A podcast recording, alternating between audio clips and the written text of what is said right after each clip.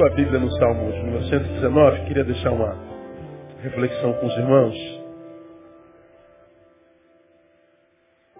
Salmo de número 119. Ah, você e eu sabemos que o Salmo 119 é o maior livro da Bíblia Sagrada. Acredita-se que ele tenha mais de um autor?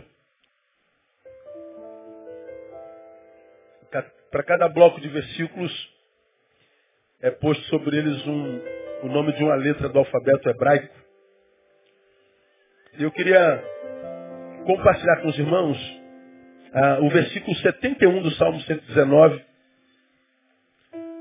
onde o salmista fala sobre suas aflições. No contexto do texto que nós leremos, que é o 71, ele fala como fez isso.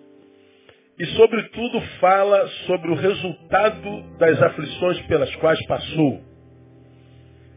Ah, o salmista, nesse, nesse tópico do salmo, mais do que falar a Deus sobre a dor que sentia, celebra o que a dor gerou nele. Eu queria compartilhar com os irmãos é, essa reflexão para nossa edificação. Vivemos um tempo de dores e eu queria compartilhar com os irmãos. Diz assim o texto. Foi-me bom ter sido afligido, para que aprendesse os teus estatutos. É o que está escrito aí, amém ou não?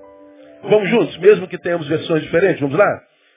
Foi-me bom ter sido afligido, para que aprendesse os teus estatutos. Posso ouvir só as mulheres? Vamos lá, mulheres? Varões, vamos ler o que o salmista escreveu? Vamos juntos? Uma última vez para a gente decorar. Foi-me bom ter sido afligido para que aprendesse os teus estatutos. É a palavra do salmista. De onde o salmista faz a análise da aflição pela qual passou? Do presente. De onde é que está a aflição? No passado. O salmista está parado no momento histórico da sua existência fazendo análise da história recentemente escrita por ele. E essa história recentemente escrita por ele, diz o salmista, é uma história marcada por aflições. Ele está dizendo que passou por ela. Ele conseguiu superá-las. E no final delas, olhando para elas, ele diz, foi bom. Por que, salmista? Porque eu aprendi os estatutos de Deus. Com o salmista, a gente aprende que a aflição é uma escola. Mas é uma escola só para quem sabe ser discípulo. O que adianta uma escola se o que nela está não sabe ser aluno? O que adianta uma escola o melhor professor se o que nela está não sabe ser discípulo? Bom, o salmista está dizendo, eu sou um bom discípulo. E a aflição me foi uma excelente escola. Eu diria mais, que para os maus alunos, a aflição é a única escola. Não há esperança para um ser humano que não valoriza a aprendizagem que não valoriza conhecimento, não há outra forma desse ser humano, cujo senso de valor está adoecido, por isso não valoriza é, é, é, conhecimento, não há outra forma desse sujeito aprender a não ser através da dor, a não ser através da aflição. Bom, com isso a gente aprende assim de cara que existem pelo menos dois tipos de aflição. Aquela que nos alcança independente da nossa vontade, muito menos da nossa produção, vicissitudes da vida. Realidade da existência de qualquer um, mas existe aquela outra aflição que nos acomete por causa de erro de percurso. Por causa de relaxamento no dia a dia, por causa de, de equívocos existenciais. Existem aquelas que, que me atropelaram no caminho, não sei de onde vim, ainda que eu esteja andando certinho, eu falei sobre ela de manhã, são as angústias do ser. Mas existem aquelas que acometem algumas pessoas que só as acomete porque estão andando errado. São dores que o ser humano não precisaria sentir se ele caminhasse como deveria caminhar.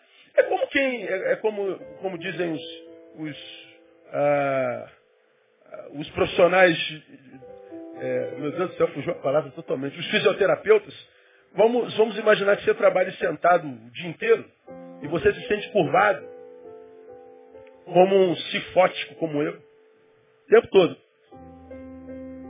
Ou se você trabalhar curvado o tempo todo, tua coluna curvada por muito tempo, vai chegar uma hora que a tua coluna vai gritar e você vai ter hernia de disco, você vai ter um monte de problema de coluna. E essas, esses problemas de coluna você terá, gerará muita dor, muita aflição, muita adversidade, vai roubar a qualidade de vida. Vai estabelecer é, é, limites muito aquém daquelas que, limites daqueles que você é, é, poderia desenvolver se não tivesse com aquela dor, com aquela aflição. Por causa do, da, da, má postura, a coluna do S e a coluna descida gera dor que impede a tua vida de seguir como seguia antes dela. São dores que só nos acometem por causa do nosso erro de percurso, por causa da, da, da, do nosso relaxamento para com a vida, por causa do fato de andarmos errado, por causa do fato de sermos errado. Dois tipos de aflições. Aflição e aprendizado. É sobre isso que o salmista fala. Aí, eu pergunto aos irmãos, me ajudem. Quando é, por exemplo, que nós começamos a valorizar a água que o Brasil tem? Hoje o assunto da moda é a água. Que por acaso, louvado seja Deus, está caindo nesse exato momento. Posso ouvir glória a Deus? Que ele chegue nos nossos reservatórios. Porque eu não estou entendendo. São Paulo inunda tudo, menos a cantareira. Eu não sei o que, que acontece lá. Água. Onde você vai, água? Água, água, água, água. Na semana eu estava lá caminhando nas ruas da, da, do meu bairro e tem um, um, um, cara lavando a calçada. Aí um outro cara fala assim, pô meu brother, numa recessão dessa de água que nós estamos passando, você está aí lavando a calçada com água, você não está lendo televisão, você não está vendo televisão, você não está lendo jornal. Ou para com isso. Aí o cara fala, não se mete na minha vida, a água é minha. Eu estou caminhando, falei, vai dar briga. E o cara volta. E começa a discussão. E tá, meu Deus, quem diria que há, há, há dois anos atrás que a gente ia brigar por causa de uma lavagem de calçada? Por que, que nós estamos valorizando tanta água? Me digam vocês. Porque nós já estamos perdendo. A gente só valoriza a água quando a gente percebe que nós estamos diante da possibilidade de perdê-la. Quando é, por exemplo, que nós valorizamos a luz? Bom, a luz também agora está em moda.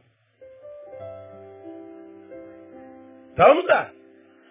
Levou susto esse mês já, não?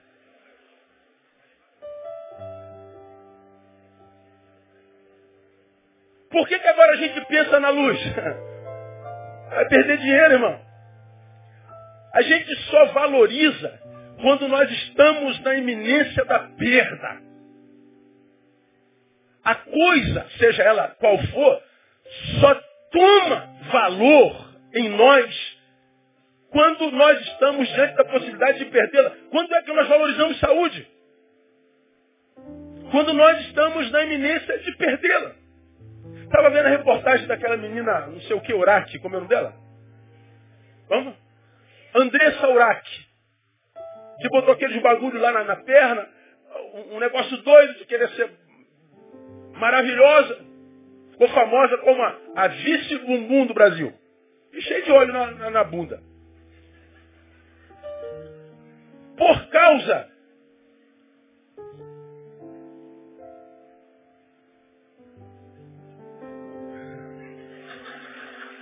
Cala a boca, nos besteira. Com essa fissura de beleza, ela impinge ao corpo coisas malucas. Que quase a mata. Ela quase perde a perna, tem que amputar. Ela quase morre. Vocês viram as fotos? Os buracos que ficaram na coxa? Ela disse que teve uma experiência de quase morte, que ela viu, viu Deus, viu não sei quem, e agora, na semana passada, batizou-se na Universal do Reino de Deus. Virou Bíblia, igual a gente.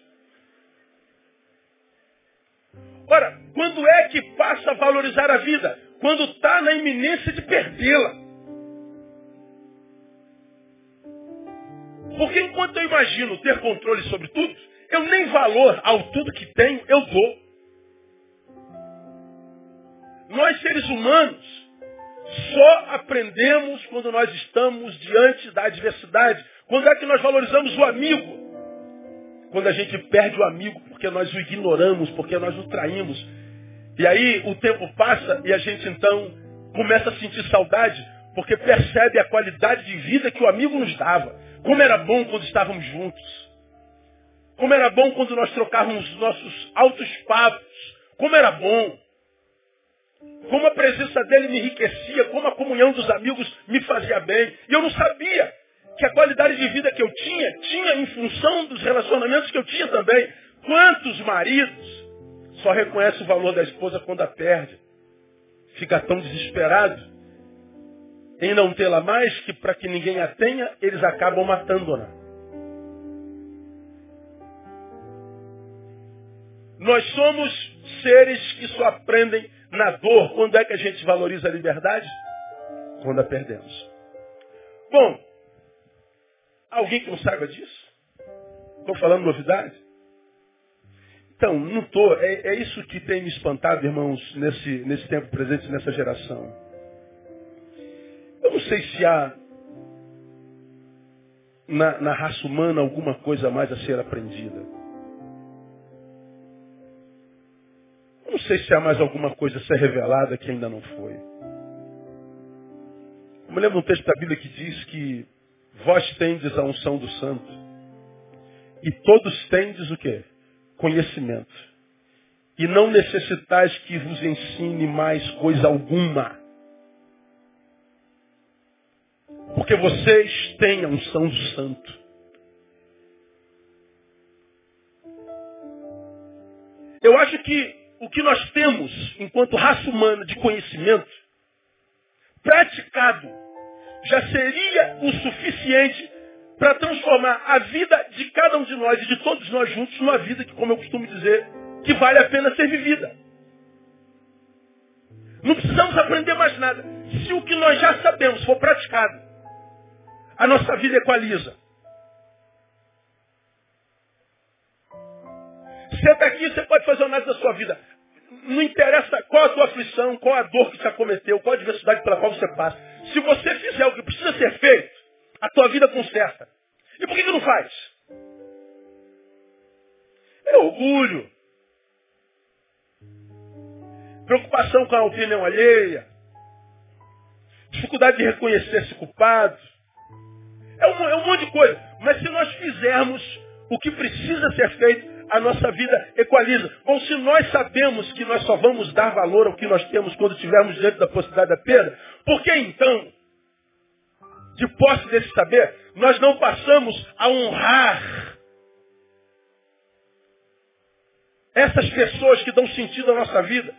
Por que nós não valorizamos os amigos então? Por que, que nós então não cuidamos das coisas que temos? Por que, que nós não velamos por nossa saúde? Por que, que a gente não dorme como deveria dormir? Por que, que a gente não obedece quando tem que obedecer? Por que, que a gente não chega quando tem que chegar? Por que, que a gente não se retira quando tem que se retirar? Por que, que a gente não faz o certo?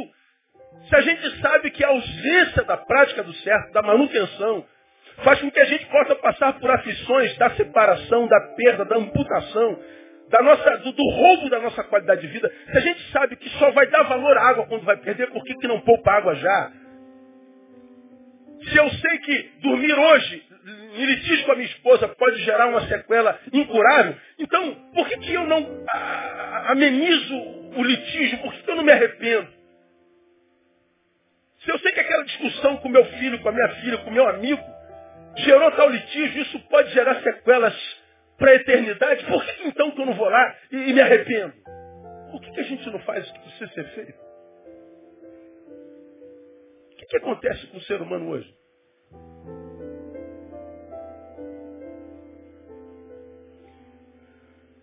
É simples, nós não somos bons discípulos da vida.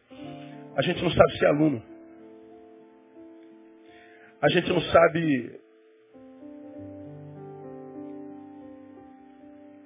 ser bom, bons, bons aprendizes. E mais, quem gosta de ensinar? Estava vendo uma, uma reportagem sobre os professores e os professores, os ensinadores deveriam ser as pessoas mais valorizadas de uma nação, né? Como é, por exemplo, na Finlândia. A reportagem diz que o maior salário da Finlândia pertence aos professores.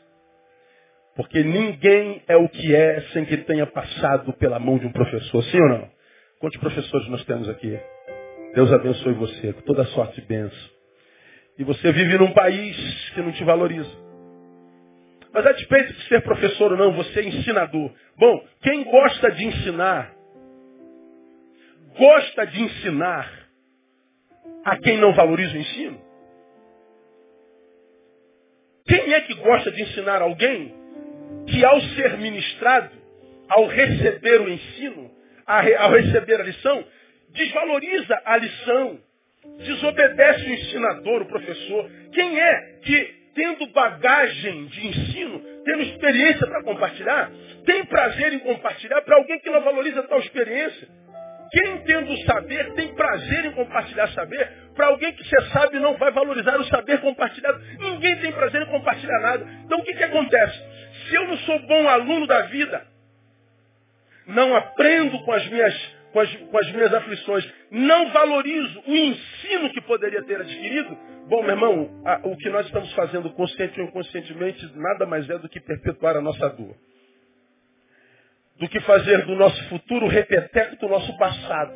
Ou seja, será um repeteco de dor, de aflição, vai ser um repeteco da, da, da, desgraça que eu vivi até hoje. A minha vida que foi sentido até aqui continuará sem sentido lá. Não há esperança para quem não pratica o aprendizado, para quem não sabe aprender com a vida. Me perguntam frequentemente, talvez essa seja uma das perguntas que mais ouço a, a, no ministério pastoral. Frequentemente a gente escuta isso, pastor, por que tanta dor na vida? E mais, por que, que Deus as permite? Diante de algumas calamidades, como Deus permitiu um negócio desse. Pastor, por que tanta dor Deus não está vendo? Por que, que Deus permite? Pastor, por que tanta diversidade? A resposta é sempre a mesma. Nós não aprendemos com as dores passadas. Se eu não aprendi com a dor passada, continuo mesmo depois dela. Quando ela se repetir, a sequela será a mesma. Agora, se eu aprendo com as dores, Bom, ela nunca mais se repetirá em mim. Porque se ela for a mesma, eu não mais serei o mesmo. Então a relação que nós teremos será diferente. Porque eu a transformei numa escola. Agora, por que, que a aflição se perpetua na vida, na face, na sociedade de tantos de nós? Porque nós estamos repetindo de ano. Nós estamos sendo reprovados na nossa relação com a dor. Eu vejo o salmista olhando para a sua história e diz assim, sabe que foi bom, cara?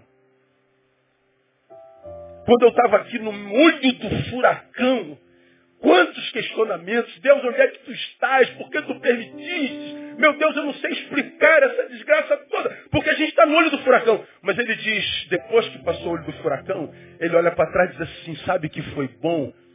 Como quem diria, se eu tivesse que passar de novo para ter o que eu tenho hoje, eu passaria de novo.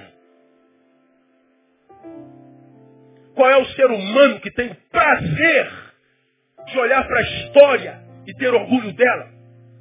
É o ser humano que transformou a aflição em escola. Porque se eu sou um ser humano que vivo olhando para a aflição do passado, repetida no presente, e eu continuo a mesma coisa, reclamando dessa aflição, dizendo da ausência de Deus, da, da injustiça da vida e de tudo mais, sem tirar a lição disso, eu só estou repetindo a história. Eu só estou repetindo a história. Eu só estou perpetuando. O disco arranha. E eu tenho que viver as mesmas coisas, não há novidade. Ora, quem vive a mesma coisa, dia após dia, mês após mês, ano após mês, ano após ano, logo, logo perde sabor de viver. Porque o seu futuro já está escrito e é futuro de dor. Por que, que a gente não aprende com a dor? Por que, que tantos de nós não aprendem com a dor? As dores, elas arrefecerão quando aprendermos com elas, quando nós as transformarmos em escola. Porque não adianta, eu disse hoje para alguém aqui, após o sermão que eu preguei de manhã, e eu preguei de manhã sobre esse tempo que a gente vive hoje. Eu citei uma palavra da filosofia, Zeitgeist, que é a palavra usada para definir o espírito da época, o espírito do tempo. Eu estava falando sobre o espírito que, que habita essa época que nós vivemos, exatamente agora. Falei de um vídeo que jogaram no YouTube das práticas dos radicais islâmicos que perseguem os cristãos os judeus e os que não são do Islã. E eles estão, como vocês viram, os jornalistas sendo queimados vivo. Vocês viram mais um repórter japonês sendo degolado. Jogaram na mídia um vídeo de um grupo de cristãos presos no Iraque, onde o grupo radical botava o um a um de quatro,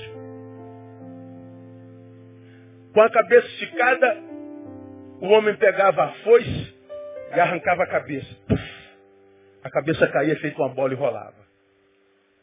Aí eles pegavam o corpo e jogavam em cima do monte de corpos que já estava lá decapitado. Próximo.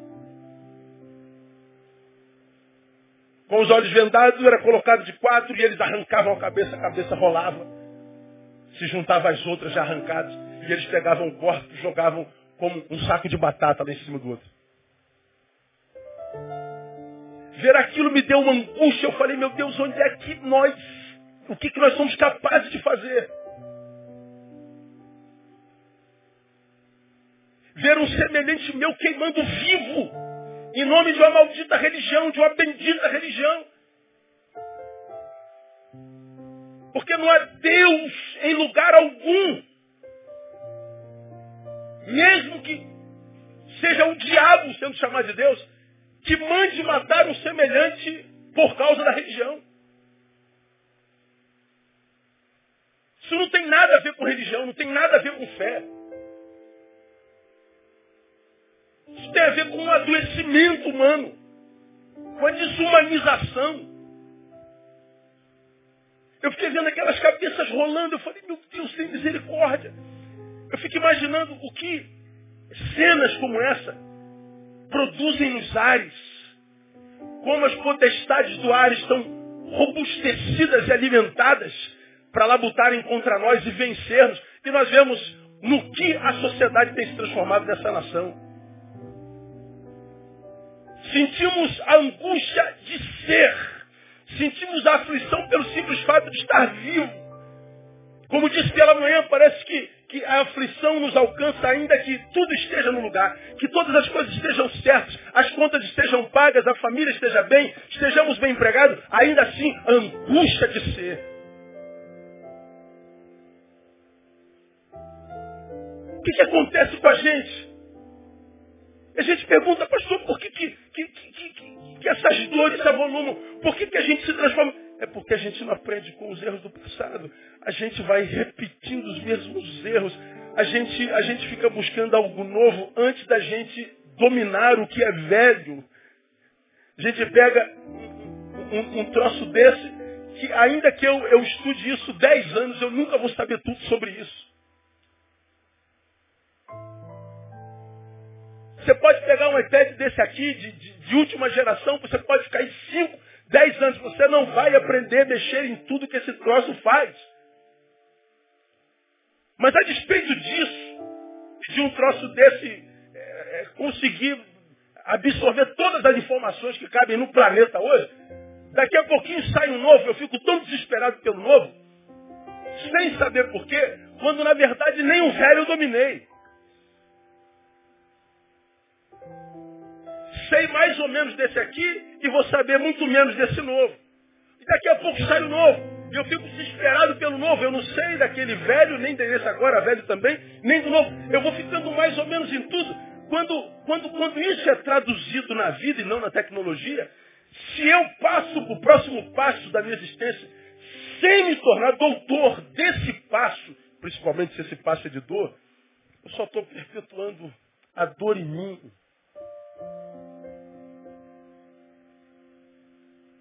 Palavra do salmista acho que me chamou a atenção porque ele olha para a sua história e diz assim, foi bom. O que foi, foi, foi vitória, é, salmista? Foi, foi, foi honra? Foi glória? Chegou? Não, foi, estou falando das minhas aflições. Quando eu prego uma palavra dessa, eu digo para você com que esperança eu prego. Eu prego para você que está aqui, a quem o Espírito Santo trouxe. E que talvez viva um momento de aflição de dor profunda. Um momento de adversidade agonizante. A minha esperança é que esse momento histórico que você está vivendo, de dor, aqui presente ou lá na internet me vendo, que esse momento amanhã, ao ser vislumbrado lá do futuro, você possa olhar para esse hoje de dor e dizer assim, foi muito bom. O Senhor me deu vitória e me fez aprender com Ele no nome de Jesus. Porque se a gente não transforma a dor em escola, a gente está perpetuando a realidade que a gente vive hoje. A realidade da dor. As dores só arrefecerão em nós quando nós aprendermos com ela, quando as transformarmos em escola. E aí, aproveitando que eu falo sobre transformar a dor em escola, eu queria, à luz da experiência do salmista, compartilhar com você duas maneiras boas de lidar com a aflição. Como você me ouve pregar aqui nesses 23 anos, se Deus colocou essa palavra na minha boca, trouxe alguém para ouvir isso. Pastor, o senhor está falando que a aflição é boa porque o senhor não está passando pelo que eu estou passando. É verdade. Mas você também não está passando pelo que eu estou passando. Eu sei de você tanto quanto você sabe de mim. E na verdade ninguém sabe da vida de ninguém. Cada um sabe a, a dor e a angústia de ser quem é. Cada um sabe das suas dores. E nessa noite, deixa o Espírito Santo ministrar no teu coração a respeito das tuas dores. Não pense na dor de ninguém, não. Todos nós passamos por dores. Dor é comum a qualquer ser vivo. Diferente nós é a forma de lidarmos com elas. E a minha esperança com essa palavra é que essa dor, dentro da qual você está, ou que está dentro de você, não, não, não transforme você em alguém tão pequeno a ponto de desistir de lutar contra ela. Mas pelo contrário, que essa palavra resgate em você aquele ser guerreiro que Deus formou em você um dia. E que te dê esperança para lutar contra essa adversidade, na certeza de que com a ajuda de Deus você vai vencer. E em vencendo, olhar para ela como não mais um lugar de vergonha, de humilhação, de possível paralisação, mas como símbolo, como troféu da superação pela qual você passou com a ajuda de Deus no nome de Jesus. Porque o nosso Deus é um Deus de superação. E é por causa disso que essa palavra está nesse livro. Porque esse versículo nos ensina a lidar com aflições. Vejam, vamos ver duas maneiras boas de lidar com aflição, com as dores. Primeiro, mentalmente. Como é que eu lido mentalmente com as minhas aflições? Não se esquecendo que a tua aflição, à luz do texto, e dependendo de você, deixará uma herança boa na tua vida. Tá doendo? Tá. Dá para sentir prazer agora? Não. O que, que você sente? Vontade de chorar, de chutar balde, de gritar. Pois bem, então trabalha a tua mente. Porque no corpo não está dando, está doendo. Na alma não está dando, está doendo. Parece ser modo que você trabalha a mente. Essa dor que eu estou sentindo vai deixar uma herança boa para mim. Aconteceu com o salmista?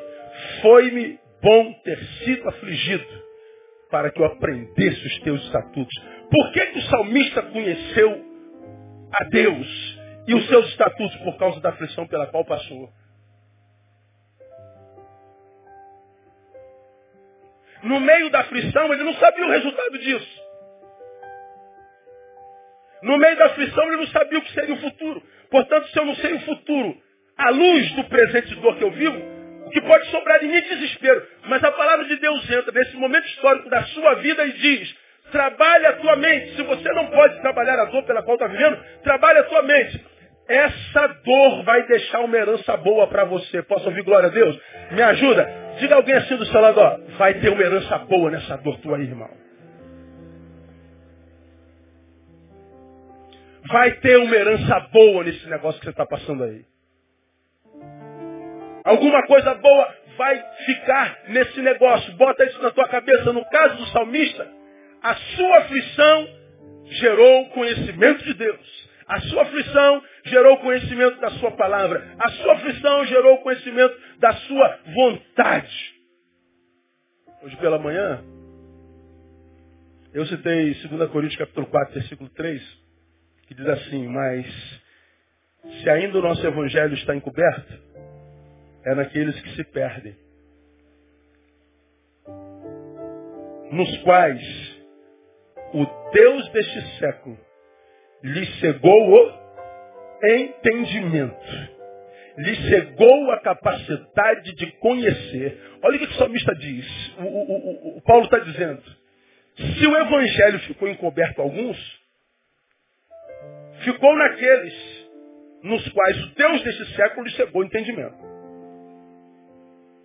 O salmista diz, foi-me bom ter sido afligido, porque através da dor eu te conheci. Na aflição, nem o Deus desse século conseguiu cegar o conhecimento do salmista. Ele não foi impedido de chegar ao conhecimento de Deus. Ele não foi impedido de chegar à revelação da vontade de Deus. Ele não foi impedido por causa da dor de ver o projeto de Deus estabelecido na sua existência. Algo que o diabo faz hoje com muita facilidade. O Deus desse século cega o nosso entendimento. A gente não consegue discernir A de B. A gente, quando tomado pela dor, pela adversidade, pela contrariação, ou, ou, ou, ou, pelo antagonismo, a gente perde a cabeça, a gente fica descontrolado, a gente faz besteira. Estava vendo um, um, um, vídeo esses, esses dias, não sei se foi ontem, anteontem, um, tá lá no YouTube, o rapaz está andando de moto, um outro desses moleques vive costurando por aí, motor, motoqueiro. Ele passa no meio do corredor, corta um colega de moto com uma moto grande, aí ele esbarra na, no, no, no no guidão da moto, o cara dá uma, uma, uma viradinha para a direita, e aí acaba que ele bate numa mureta, arranha o manete do outro lado da moto. Ele vai atrás do cara, consegue parar o cara, arranca a arma e dá oito tiros no outro. Ele não caiu, ele não se feriu, ele não se machucou. Arranhou o manete. E porque o manete arranhou, ele acabou com a vida dele. Ele acabou com a família dele. Deve ter filho, deve ter mulher, deve ter mãe, deve ter amigo, deve ter emprego. Ele acabou com a vida da família do homem que ele matou, daquelas crianças que porventura é, fossem filhos daquela pessoa. Uma vida completamente desconfigurada por causa do arranhão no manete.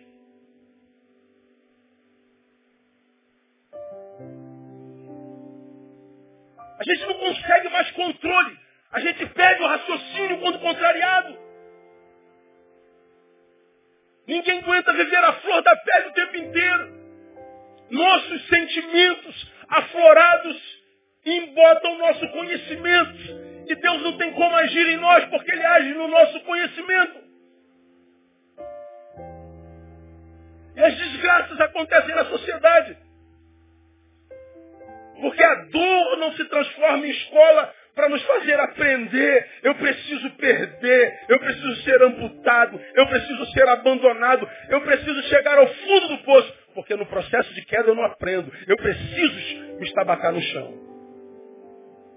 O salmista está dizendo, foi bom, porque eu entendi que havia uma herança boa nesse negócio. No momento eu não entendia, eu não via, mas agora eu vi que há herança na aflição da vida daquele que sabe ser aluno.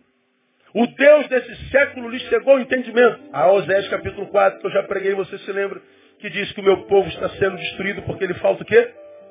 Conhecimento. Não é porque falta poder, não é porque falta unção, não é porque falta glória, não é porque o diabo é poderoso, não é porque Deus abandonou, é porque você perdeu a capacidade de conhecer. Você perdeu a capacidade de gestar a própria vida. Você adoeceu no senso de valores. Você não sabe mais o que fazer da vida em função das dores pelas quais passou. Você não é bom aluno?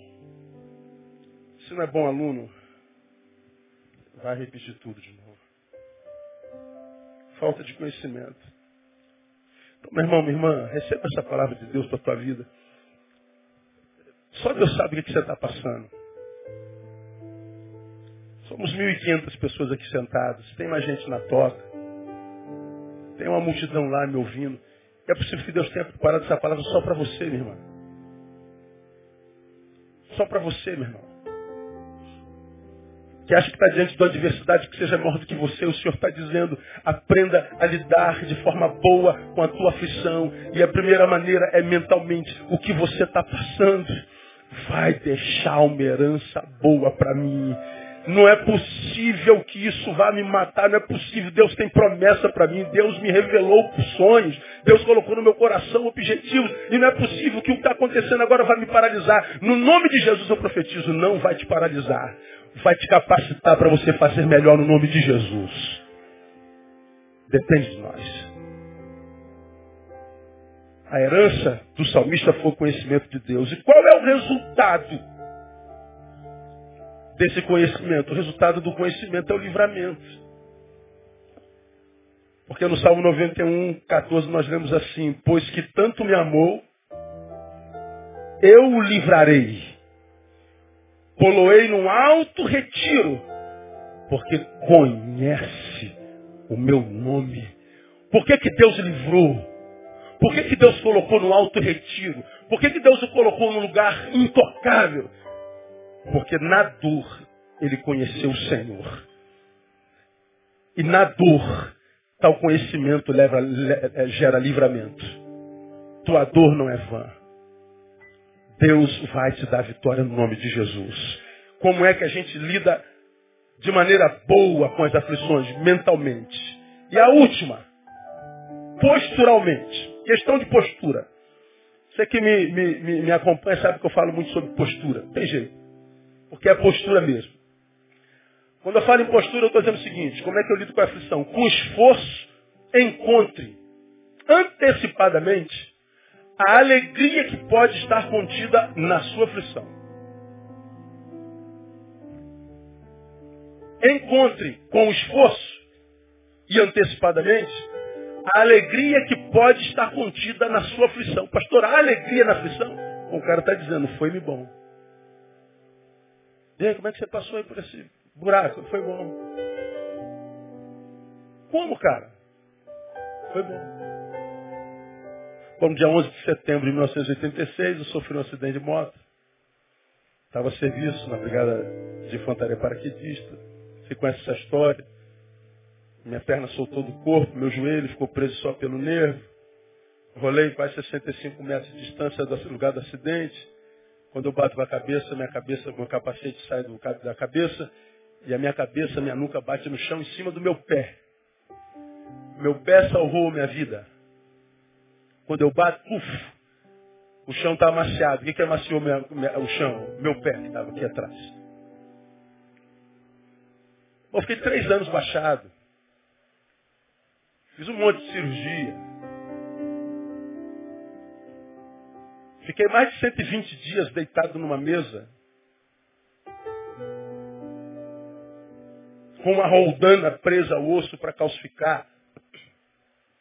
Senti inveja dos garotos que passavam no corredor do hospital de cadeira de rodas. Ah, meu Deus, como eu queria estar nessa cadeira de rodas, Jesus. Queria ser um paraplégico daquele lá. Que pelo menos ele conhece o corredor do hospital. Eu estou no HCE quatro meses, não conheci o corredor do hospital. Que inveja do desgraçado, que era menos desgraçado que eu. Escaras nas costas. Escara o nome daquilo? Feridas. Três anos. Indo e vindo. Muleta, bengala. Bom, Já se vão vinte e tantos anos. Depois de tantos anos, fui reformado do exército. Recebo um dinheirinho. Todo mês. Sem fazer nada. Já sei que de fome eu não morro. Eu posso morrer de várias formas. De fome, eu sei que eu não morro. Por que, que eu sei que eu não morro de fome? Por causa do acidente que eu sofri em 11 de setembro de 1986. Aí o cara falou assim, pastor, para ter o que o senhor tem hoje, o senhor viveria aquilo de novo? Claro. Hoje eu só tenho a memória. Não sinto mais dor. Posso falar, viveria tudo de novo.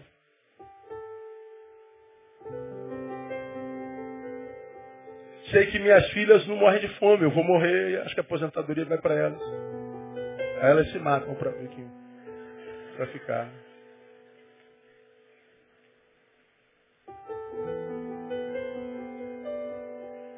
Como é que eu lido com a aflição? Eu pego a aflição e tento tirar dela alguma coisa de bom, que certamente existe nela. Aí nós ouvimos o salmista dizendo assim, foi-me bom quando, quando eu estava fazendo essa palavra, eu falei assim, poxa, Neil, isso é, isso é meio masoquista, meu. Quem sente prazer na dor é o masoquista.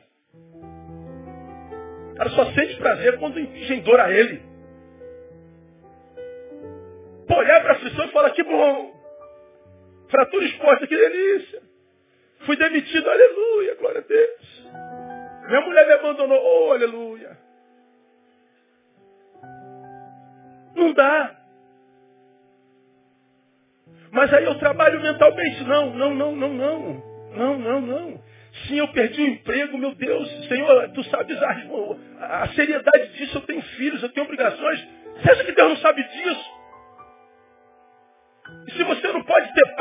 perdeu o emprego, tenha paz por saber que o teu Deus sabe disso. E o Deus que te trouxe até aqui não vai te abandonar daqui para frente. Há um lado bom em toda tragédia, toda moeda tem dois lados. E o que paralisa alguns indivíduos é a visão que ele tem dessas adversidades. O salmista encontrou o lado bom da coisa. O que o fez chorar agora o fazia celebrar. Isso é postura, isso não é masoquismo, isso é transcendência. Tem a ver com Hebreus 11, Galeria da Fé. Abre sua Bíblia aí rapidinho. Hebreus 11. Já estou terminando. Embora, vai embora cedo hoje. Aleluia. Hebreus.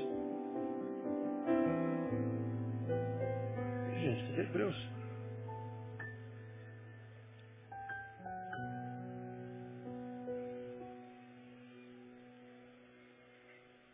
Tu vai lá em Hebreus 11. Você já me ouviu falar sobre isso aqui? Já preguei, se eu não me engano. Galeria da Fé. E até um determinado momento desse livro, eles falam dos que tiveram fé e alcançaram a promessa. E do versículo é, 31 em diante, eles falam daqueles que tiveram fé, mas não alcançaram a promessa. Do 31 em diante, ele começa dizendo assim, do 32, que direi mais? Me faltará o tempo se eu contar de Gideão, de Baraque, de Sansão, de Jefité, de Davi, de Samuel, dos profetas, os quais por meio da fé, olha só, venceram reinos, praticaram a justiça, alcançaram promessas, fecharam a boca dos leões, apagaram a força do fogo, escaparam ao fio da espada, e o que eu mais gosto é o que está aí agora, da fraqueza, fizeram o quê? Tiraram força. Eu acho lindo, irmão. Vencer reino, praticar justiça, alcançar promessa, fechar boca de leão, apagar a força do fogo, escapar ao fio da espada, tornaram-se poderosos na guerra, puseram em fuga os exércitos estrangeiros, a mulher receberam pela ressurreição seus mortos, alguns foram torturados, aceitando ou não aceitando seu livramento para alcançar esse maior, outros experimentaram escárnios, açoites, ainda cadeias, prisões. Eu acho tudo tremendo, é uma história linda, mas o que mais tem a ver comigo é da fraqueza tirar força. creio que eu vá ser preso. Eu não creio que eu um dia vá pegar a espada. Eu não creio que pela fé eu tenha que tapar a boca de leões, eu não creio que eu tenha que enfrentar exércitos.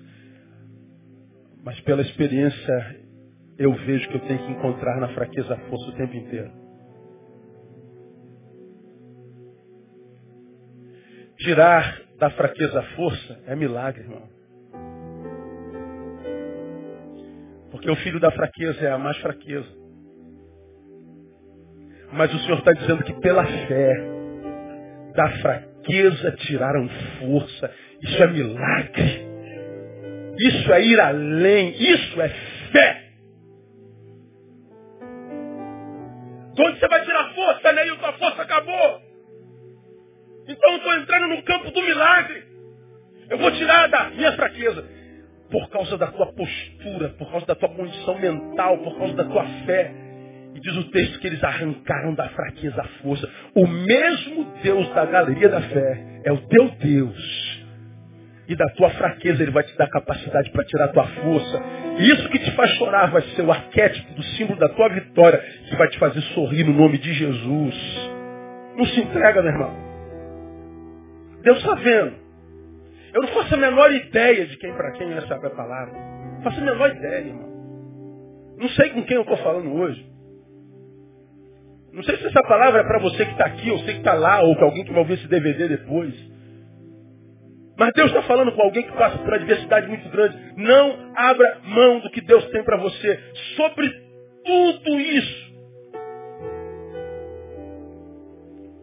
Que a dor gera em nós. Tirar da fraqueza a força. Sobre tudo isso é entender a vida à luz da palavra. Porque eu acho que essa é uma das, das maiores bênçãos que o Senhor lega para os seus filhos, entender a vida à luz da palavra, e é uma das bênçãos mais relegadas pelos filhos de Deus, porque os filhos de Deus não sabem ler a vida à luz da palavra. À luz da palavra, eu faço um resumo para você. A, a, vida se lê a, como nos ensina Provérbios 14, 13. Olha o que está escrito em Provérbios 14, 13. Até no riso terá dor o coração. E o fim da alegria é a tristeza. Repita após mim. Até no riso terá dor o coração. E o fim da alegria é a tristeza. Isso é a vida à luz da palavra. Pastor, dá para explicar? Até no riso terá dor o coração? Mas o riso não é símbolo da alegria? É. E na alegria vou ter dor no coração? Vou. Porque não tem como ser nesse tabernáculo finito. Não tem como viver sentimentos puros. Ser alegre, totalmente alegre. Na tua alegria mais poderosa, haverá aquele quezinho de angústia dentro do teu coração. Nas celebrações mais contundentes, ele está dizendo acaba e a tristeza volta. É como quem diz que depois da queda, a alegria já não é mais um estado de espírito. A alegria seria mais ou menos como, como aquele autor, aquele, aquele, aquele, aquele aquele escritor que foi pastor presbiteriano, como é o nome dele? Rubem Alves. Rubem Alves disse que não existe alegria. Não existe felicidade. O que existe são felicidades. É a visão dele. O que, que ele queria dizer quando disse que o que existe são felicidades? Ele está dizendo que felicidade não é um negócio ininterrupto. Uma vez alegre, alegre o tempo inteiro. Ele falou, não, não, não, não. Não, não, não. Ninguém fica alegre o tempo inteiro. O final da alegria é a tristeza. Como quem diz, na verdade, nós vivemos um tempo tão aflitivo, tão injusto, tão iníquo, que o que paira no ar que o que a gente respira como produção humana é a dor, é a aflição. E a alegria são momentos distantes. A alegria são ilhas para as quais nos retiramos, pela graça de Deus, para respirar. E ao término da qual voltar para a realidade da vida, que é de dor.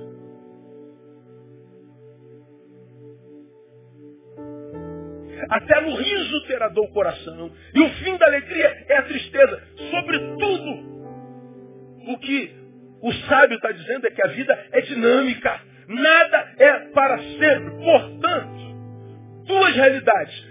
Quando você estiver bem, quando você estiver alegre, curta ao máximo.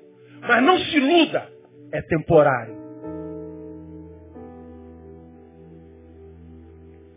Ganhou? Celebre, irmão. Teu time ganhou. Acorda cedo. E procura o teu parceiro do outro time amanhã de manhã. Não, não, amanhã não. Já joga no face dele hoje.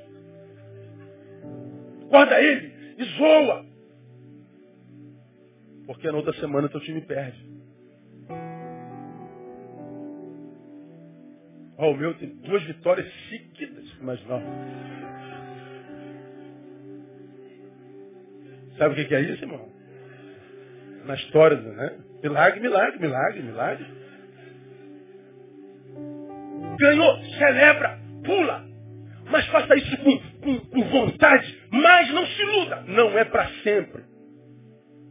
Isso é um convite a não se soberbecer. Por outro lado, o oposto é verdadeiro. Quando estiver mal, triste, chore. Não se furte a isso faz parte da vida, mas não se apequene, é temporário. Se de um lado eu ouço que a alegria é temporária, do outro lado eu digo a tristeza também não é.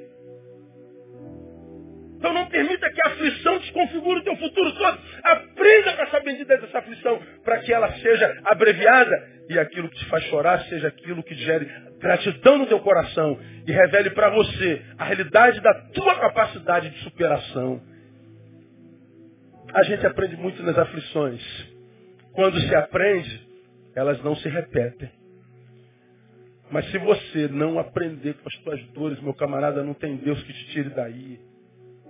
Não tem amigo, não tem pastor, não tem campanha. Você pode entrar nessas igrejas doidas de campanha o tempo inteiro, dos apóstolos quase semideuses, e vão arrancar todo o teu dinheiro, vão, vão transformar você num fanático, e você acha que é um evento que vai mudar a tua história, uma oraçãozinha que vai mudar a tua história. Não, a história não se muda com evento, não, não se muda com postura.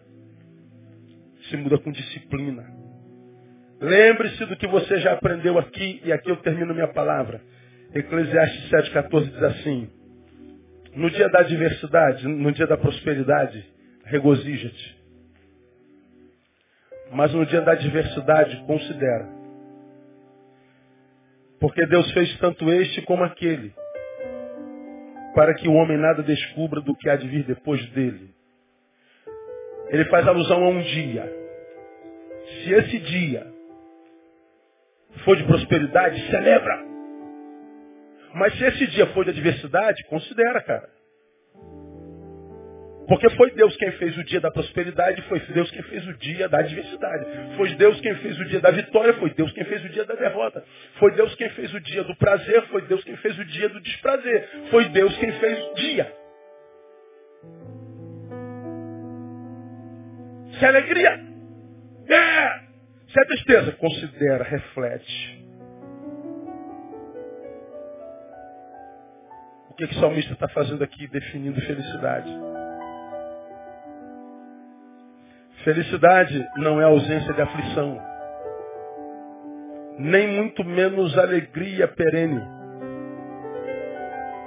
Felicidade é a capacidade de trafegar entre ambas, sem se deformar.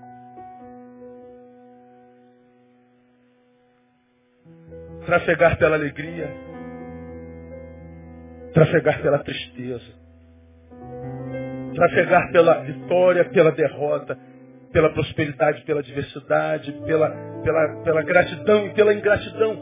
E trafegar pelos antagonismos da vida, sem se deformar por nenhuma delas. Porque como você já aprendeu, mais importante do que a qualidade do dia é o dia.